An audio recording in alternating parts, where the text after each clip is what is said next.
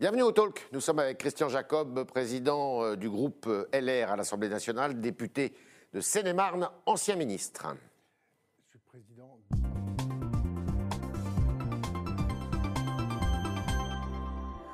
Président du parti et non plus du groupe euh, LR à l'Assemblée nationale, mais député de Seine-et-Marne. Bonjour Christian Jacob. bonjour. Euh, alors, depuis euh, vendredi soir, les réactions euh, n'arrêtent pas. Le gouvernement, le pouvoir exécutif se déploie, on va dire. Est-ce qu'il a pris la, la mesure de la gravité de la situation? Je ne sais pas. Je ne sais pas parce que euh, la semaine dernière, nous étions en, réunion avec M. Darmanin, euh, qui nous expliquait que peu de choses étaient possibles, en fait, dans cette loi sur le séparatisme. Mhm. Je rappelle d'abord qu'au départ, c'était une loi contre l'islamisme radical. Après, c'est devenu une loi sur le séparatisme. Maintenant, on nous parle d'une loi sur la laïcité. Euh, la, la réalité, c'est qu'il faut poser le débat sur l'immigration et sur le manque de contrôle de l'immigration et également sur les mesures de rétorsion, d'expulsion, de sanctions. Or, tout cela n'est pas évoqué dans le cadre du texte de loi qui nous a présenté. Certes, mais alors ce matin, peut-être que ça va changer, je ne sais pas. Ce matin, euh, M. Darmanin s'est exprimé. Il a dit qu'il va dissoudre des associations qui ne respectent pas les valeurs euh, républicaines. Il va expulser, semble-t-il, quelques euh, éléments radicaux, en tous les cas islamisés et de façon radicale. Et il veut aussi revenir avec peut-être une loi sur les réseaux sociaux pour essayer d'éviter que cette haine se déverse comme ça. Est-ce que euh, vous pensez qu'on peut faire tout ça? Oui, on Parce qu'on a quand même des barrières juridiques aussi, nous. Oui, hein. mais- on a, mais- des- on mais a la un droit, loi- on est un état de droit. Donc parfois, mais- sécurité et liberté, ça fait parfois pas très bon ménage. Mais la loi, on peut la faire évoluer. Depuis 2015, avec euh, notamment avec Eric Ciotti, mais aussi avec Olivier Marlex et bien d'autres, nous avons fait des propositions en permanence. Oui. Euh, encore la semaine dernière, le, sujet des mineurs non accompagnés. On a vu les risques qui- qu'il y avait, puisque euh, c'était, on a été concerné par le, le précédent attentat sur ce sujet, de quelqu'un qui a bénéficié de cette mesure et qui Jeune n'était pas mineur qui n'était pas mineur du tout. qui n'était pas mineur du tout. On accueille plus de 40 000 mineurs, euh, dits mineurs isolés, qui Mhm. bien souvent ne le sont pas, qui refusent de faire des contrôles osseux pour vérifier leur, leur âge, puisque ils peuvent le- enfin, on ne peut faire ces contrôles qu'avec leur accord. Bien évidemment que s'ils ne sont pas mineurs, ils ne les acceptent pas. L'explosion complète des titres de séjour, de 275 000 titres de séjour. Si on veut comparer avec le quinquennat de Nicolas Sarkozy, c'est 50% de plus. L'explosion des demandes d'asile. La France est le- devenue le premier pays où il y a le, le plus grand nombre de demandes d'asile, alors que partout dans les autres pays, ça, ça baisse. La fermeture des lieux de culte. Monsieur Darmanin me disait qu'il ne savait pas comment il identifiait un lieu de culte. Alors, si, si depuis 48 heures c'est devenu possible, on va voir, mais enfin, ça ne l'était pas la semaine dernière. Euh, on, on est aujourd'hui sur le fichier euh, des personnes qui sont euh, inscrites pour prévention contre la radicalisation. Il y a à peu près 20 000 noms sur ce, sur ce fichier. Au moins 4 000 sont des étrangers. Qu'est-ce qu'ils font encore sur notre territoire? Mais alors, dites, Christian Jacob, euh, on accumule cela, parce que finalement, les attentats, on vit avec depuis 2012 et Mohamed Merah, même si on a eu d'ailleurs euh, bien avant, mais euh, ça se répète, et à chaque fois, le pouvoir exécutif, quel qu'il soit d'ailleurs, Non, non, pas nous quel dit... qu'il soit. Non, non, Non. pas quel qu'il soit. Pas quel qu'il soit, parce que la droite, depuis 2015, et, et notamment, je vous le disais avec Eric Ciotti, nous avons fait des propositions en permanence. Ces propositions n'ont jamais été reprises. Encore la semaine dernière, rien n'était possible. Alors j'espère qu'effectivement, maintenant, ça va le devenir. Jusque-là, ça ne l'était pas. Alors, euh, les Au républicains... dire, au dire du gouvernement. Les Républicains ont une proposition à faire. Elle a été euh, portée ce week-end par Olivier Marlex, notamment. Euh, c'est celui d'organiser un référendum d'initiative partagée. Euh, donc vous appelez à ce référendum. Le- alors c'est quoi un référendum d'initiative partagée? Il faut qu'il y ait 185 parlementaires qui en fassent la demande, sénateurs ou députés, et qu'il y ait 4,7 millions de Français qui signent une pétition, et les deux joints permettent d'organiser un référendum et de passer par-dessus finalement la volonté du pouvoir exécutif. Mais l'exécutif peut inscrire cette loi. S'il l'inscrit, il n'y a pas le, référendum. C'est un moyen de pression. Moi, je le dis clairement que nous utilisons euh, parce que c'est une procédure longue. Mais lorsqu'on est dans l'opposition, nous n'avons pas d'autre possibilité. Nous avons fait plusieurs propositions de loi. Il, il est d'ailleurs prévu à l'Assemblée nationale, qui est avant la fin de l'année, dans ce que l'on appelle la niche parlementaire des Républicains, une nouvelle proposition de loi sur ce, sur ce sujet. Euh, ces propositions de loi ne sont pas reprises par le, par le gouvernement. Donc aujourd'hui, eh bien, il faut chercher à faire pression et d'obliger le gouvernement à, poser non seulement l'ensemble des sujets, mais y apporter des réponses, des réponses concrètes, qui, qui n'a pas été fait. Qu'y a-t-il dans cette proposition de loi que vous portez? Oh, il, y a, il, y a, plusieurs choses. Il y a tout ce qui concerne à la fois euh, les possibilités d'expulsion euh, des, des, étrangers qui sont en situation irrégulière. Qu'est-ce qui bloque aujourd'hui? Ce, qui bloque, c'est alors d'une part, on a un cadre constitutionnel qui bloque effectivement, d'où la, nécessité de, modifier, la euh, de modifier la Constitution. Philippe Bas a fait une proposition de bon sens qu'il faudrait que l'on puisse reprendre. Je pense qu'on n'évitera pas la modification de la Constitution. Mhm. On a aussi le, sujet euh, des réseaux sociaux. Euh, on est tous attachés à l'anonymat, mais moi, ce que je demande, ce que nous avons demandé depuis d'ailleurs plus d'un an, c'est que les hébergeurs s'engagent.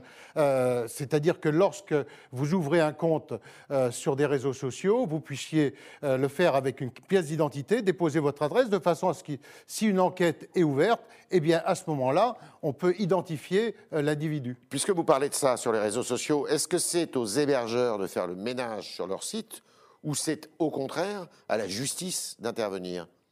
Le problème, c'est qu'on a besoin des deux. On a la nécessité, vraisemblablement, euh, de, modifier nos, textes aujourd'hui. Euh, et, pour pouvoir le faire, il faut trouver le cadre juridique. Et le cadre juridique, on peut l'avoir avec les hébergeurs. D'accord. Alors, un référendum, ça serait quoi la question? Quel serait le sujet? Oh, C'est plusieurs questions. On va, préparer le, on va préparer ce texte en partant des différentes propositions de loi qui ont été déposées, euh, je le disais tout à l'heure, notamment celle, celle d'Éric Ciotti. on aura dans ce cadre-là, euh, à la fois les mesures d'expulsion et d'obligation d'expulser, parce que 85% aujourd'hui des décisions d'expulsion ne, sont pas, ne sont pas appliquées. La fermeture des lieux de, des lieux de culte, où là, vraisemblablement, il y aura euh, besoin de, modifier, euh, de modifier la Constitution. On a aussi la conditionnalité de l'aide. Lorsque l'on fait de l'aide aux pays en voie de, développement, d'obliger en condition que ces pays euh, aient euh, l'obligation de, reprendre leurs ressortissants, ce qui n'est pas le cas aujourd'hui. Il faut, on peut faire, oui, mais on peut faire évoluer la loi euh, sur les, conditions du droit d'asile. On peut aussi faire évoluer la loi. Si on le veut, il y a un arsenal législatif qu'il faut revoir alors. Tout à fait. Pourquoi nous ne l'avons pas fait avant? Écoutez, depuis, depuis les attentats de 2015, nous avons cessé de faire des propositions. Alors, parfois, quelques propositions ont été reprises, mhm. mais, mais, on voit bien qu'il y a eu un laxisme sur le contrôle de l'immigration. Et expliquer aujourd'hui qu'il n'y a pas de lien entre euh, le laxisme sur le contrôle de, l'immigration, le communautarisme et le terrorisme, c'est se voiler la face. Oui. La preuve, c'est que la plupart, euh, enfin, les derniers attentats qui ont été commis ont été commis par des jeunes qui venaient de l'immigration. Oui. C'est le cas de ce jeune russe tchétchène. Euh, qui venait d'obtenir son titre de séjour. Oui, qui venait d'obtenir son, titre de séjour. Est-ce qu'il ne faut pas aussi euh, revoir euh, la façon dont la justice eh bien, travaille aujourd'hui?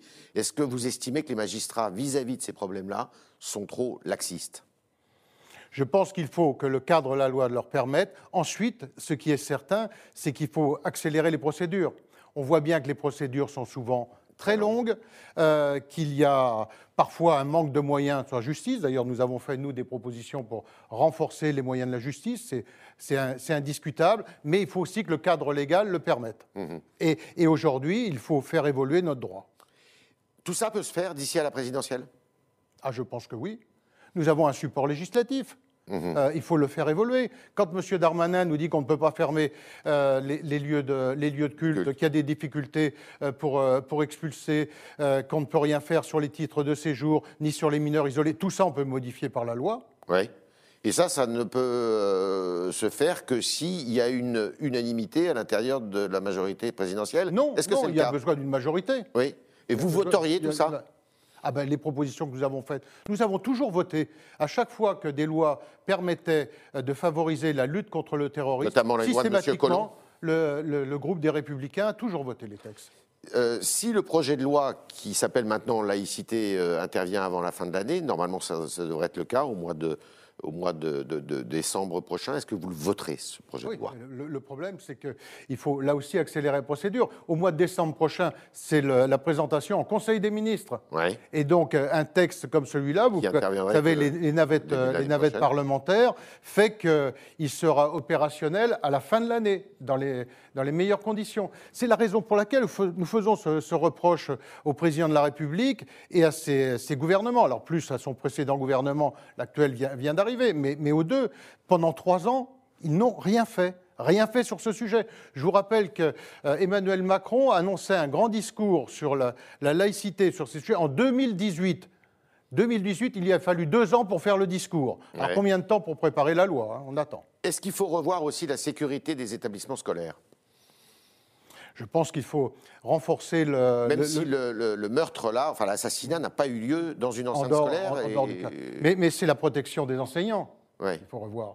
Il semble que cet, cet enseignement, cet enseignant n'ait pas bénéficié euh, de toutes les protections. Alors, moi, je n'ai pas l'ensemble des éléments du dossier, mais ce qu'on peut en lire dans, dans- dans la presse, il y a une plainte de déposé. Ouais. La protection, semble-t-il, de sa hiérarchie, semble-t-il, pas été assurée au-delà de celle de son chef d'établissement. Et ça, c'est un, un problème qu'il faut revoir complètement? Ah ben, écoutez, il faut assurer une protection totale de nos enseignants. Euh, l'école, ce sont les enseignants, c'est pas les parents d'élèves, c'est pas les associations qui font la loi dans, dans l'école. Le problème, c'est que ce sont les journalistes qui sont visés, ce sont euh, les enseignants, ce peut être les politiques aussi. C'est un problème majeur, ça, la protection des Bien évidemment, mais, mais l'enseignement est un, j'ai envie de dire, un sanctuaire parmi les sanctuaires, c'est-à-dire euh, la liberté euh, d'enseigner le- les, les- les programmes. Les programmes, ça n'est pas euh, préparé, encore une fois, par telle ou telle association. Euh, si l'enseignement français ne convient pas, ben, on reste à l'étranger. Est-ce que vous allez demander un grand débat à l'Assemblée nationale sur ce problème du terrorisme? Les- Moi, les- les grands débats, etc., les- il y a besoin de ces moments d'émotion. Mais, mais au-delà de ça, maintenant, il faut faire. Il faut un texte. Que le ministre de l'Intérieur et le, le- le Premier ministre présentent un texte le plus rapidement possible. C'est ça que nous attendons. Et alors, votre référendum d'initiative partagée, quelle est la, la prochaine mesure, que- enfin la, la prochaine étape pour vous pour que Écoutez, ça soit va, possible? euh, on va voir ce qui va se passer là dans les, dans, les, dans les jours qui viennent. On est capable de préparer un texte sous 15 jours. Moi, Ouais. j'attends de voir si le gouvernement a pris la mesure de la situation et si oui ou non, il y a un texte avec des mesures précises que je viens d'évoquer Mmh. qui seront déposées. Et à ce moment-là, vous verrez si vous continuez votre démarche ou pas. Effectivement. D'accord. Nous sommes avec euh, le président de- des Républicains ce matin, député de Seine-et-Marne, Christian Jacob, et on continue avec vos questions, chers internautes, avec Jean-Baptiste Sémerdian.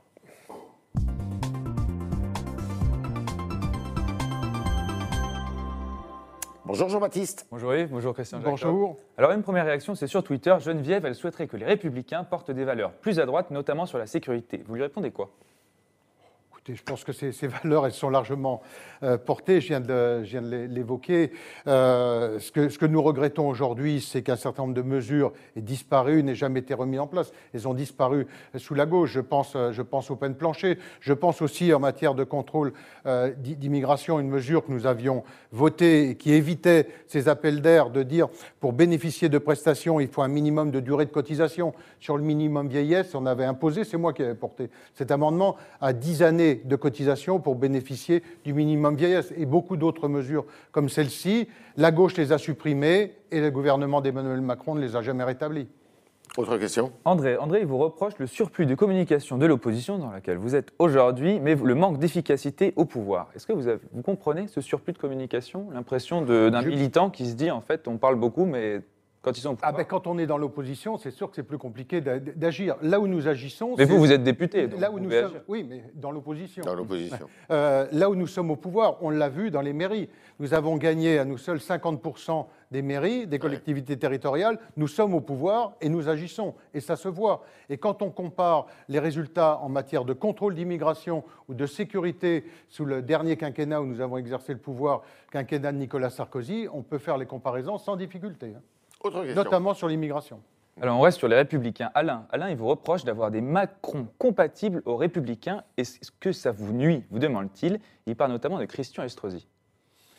Christian Estrosi a sa, liberté de- de- d'expression, mais euh, au-delà de, cela, ce a- les dernières propositions qu'il a faites n'incarnent pas la position qui est celle des Républicains. Euh, nous, voulons préparer les, les élections départementales et régionales dans la plus grande clarté, comme nous l'avons fait au municipal. Là où nous avons été ambigus, ça nous est arrivé sur quelques villes, nous avons perdu. Donc il faut savoir tirer les enseignements. Les gens attendent de nous euh, qu'il y ait une- de la clarté et c'est ce que nous ferons au régional et au départemental. Alors, on parle beaucoup de terrorisme, mais il y a aussi évidemment la crise sanitaire. Et cette crise sanita- sanitaire fait réfléchir pas mal de responsables politiques qui disent peut-être qu'il faut repousser les élections régionales et départementales. Quelle est votre attitude, votre position là-dessus? Si ça se fait, ça ne peut se faire que sur des, pour des conditions sanitaires très claires. C'est-à-dire que si nous sommes confinés, effectivement. En revanche, euh, il est toujours compliqué d'expliquer qu'on peut prendre le métro, qu'on peut prendre le bus, que l'on peut travailler, que l'on peut faire ses courses, mais que la démocratie ne peut pas fonctionner. Bon, ça, j'ai un peu de mal. Donc, euh, ça ne peut pas être par opportunisme politique. Je le dis en- notamment au, au gouvernement. Mais c'est quelque chose sur lequel vous travaillez? Enfin, vous êtes euh, sur lequel vous Non, travaillez? non, parce que bah, les, les conditions sanitaires qui seront celles du mois de mars, je ne les connais pas aujourd'hui. Oui. Bien évidemment. Donc moi, je considère encore une fois qu'à partir du moment où on peut euh, voyager, travailler, On peut aller faire voter. ses courses, euh, je ne On vois peut pas aller pourquoi on voter. ne peut pas aller voter. D'accord. Autre question Johan rappelle que vous avez commencé en tant que Chiracien. Quelles auraient été les positions aujourd'hui de Jacques Chirac? Face au terrorisme face au terrorisme oui. Bah, dans la plus grande clarté, je vous rappelle d'ailleurs qu'une des lois que M. Macron n'a jamais été capable de prendre, ni de se prononcer sur le sujet, celle de l'interdiction du voile euh, euh, à l'école, c'est une décision 2004. euh, prise par Jacques Chirac en 2004. Et quand M. Macron dit que le voile dans l'espace public, ça n'est pas son problème, imaginez que Jacques Chirac ait réagi de la même façon. Nous en serions où aujourd'hui sans cette loi? De la même façon que Nicolas Sarkozy l'a fait avec euh, la loi qui était une initiative 2010. parlementaire de Jean-François Copé sur la, la- la burqa. Euh, si Nicolas Sarkozy avait réagi comme M. Macron, on en serait où? Nous avons là deux exemples de présidents qui ont agi. Alors, euh, 2004, on sait que la loi sur le voile à l'école, elle a permis de résoudre le problème, puisque euh, semble-t-il qu'il n'y ait, pas de, euh, il y ait pas de jeunes femmes qui se présentent avec euh, des voiles. elle est respectée. Celle sur la voie publique, la loi dite Copé, est plus compliquée à faire, à faire respecter sur la voie publique, non? Mais ça, c'est de la responsabilité directe du ministre de l'Intérieur. Mhm. Cette loi, elle doit être, elle doit être appliquée, respectée. Quand Alors, vous êtes un effectivement, c'est pas simple quand même. Vous... Non, mais, mais le cadre légal est là. Ouais. Si les, les policiers ont les instructions pour, le, pour le faire, euh, elle doit être appliquée. C'est de la responsabilité du ministre de l'Intérieur. Est-ce que le problème se pose, par exemple, dans son application euh, dans votre département, Seine-et-Marne? Est-ce que vous avez déjà eu des remontées qui montrent De- si je raisonne sur, sur ma ville, non. Non. Euh, en revanche, oui, il y a des, des- des secteurs en Seine-et-Marne où le, le sujet est plus, plus sensible. Mais, mais là où euh, les policiers euh, réagissent et sont accompagnés par leur hiérarchie, il n'y a pas de difficulté. Dernière question. Oui, alors justement, vous parlez du terrain, effectivement, euh, de la Seine-et-Marne. Marion vous reproche d'avoir voté pour la réintroduction des ni- no- nico- non, néonicotinoïdes. Pardon. C'est un sujet très important. Qu'est-ce que, comment est-ce que vous réagissez à ça, ce Ah reproche ben, je l'assume complètement. Parce que ça permet, d'une part, euh, les néonicotinoïdes sont des insecticides qui sont sur des graines enrobées, c'est un peu technique, hein, et notamment utilisés sur qui la production, Ça a un impact sur la les abeilles. production de betteraves. Très peu, très peu. Euh, parce que là où ça a un impact, c'est quand on ne peut pas utiliser ces produits sur des graines enrobées, vous utilisez des pesticides, donc avec des pulvérisateurs, et euh, avec des pesticides qui se retrouvent dans l'eau, dans l'air, euh, et sur le, sol et sur le feuillage des, plantes. Là, on est avec des produits qui sont utilisés pour la betterave, il n'y a pas de fleurs de betterave, les abeilles ne butinent pas sur, les, sur les betteraves, donc c'est au contraire le minimum de risque qui permet de sauver la filière et qui a objectivement utilisé sur les betteraves très peu de conséquences euh, sur, les, sur les abeilles. Et Parce que se- vous n'avez pas d'abeilles qui vont sur les champs de betteraves, tout simplement. Il faut se limiter à cette exception sur la betterave Ah, je pense qu'il faut l'en- l'encadrer. Et puis, euh, effectivement, comme c'est le cas, travailler à des alternatives. Est-ce que c'est le cas aujourd'hui? Ah oui, c'est le cas. Mais, mais, mais la recherche n'obéit pas au claquement de doigts. Bien Euh, si on n'utilise pas cela, vous allez avoir des pesticides euh, répandus, épandus avec des pulvérisateurs, avec beaucoup plus de, de risques. Ou vous allez avoir tout simplement une filière qui va s'effondrer Mhm. complètement. C'est, je le rappelle, 46 000 emplois. Euh, les mêmes qui sont opposés à cette loi euh, vont demain euh, défiler parce qu'il y aura des chômeurs. Et effectivement, la filière betterave, 46 000 emplois, est-ce qu'on est prêt à faire une croix sur le dos de ces 46 000 emplois? La question se pose comme ça. Merci Christian Jacob, merci de toutes vos réponses. Christian Jacob, qui était notre invité ce matin au, Talk, député de Seine-et-Marne, président du parti Les Républicains. Merci de vos questions, chers internautes, qui étaient posées ce matin par Jean-Baptiste Sémergian. Et à demain, si vous le voulez bien.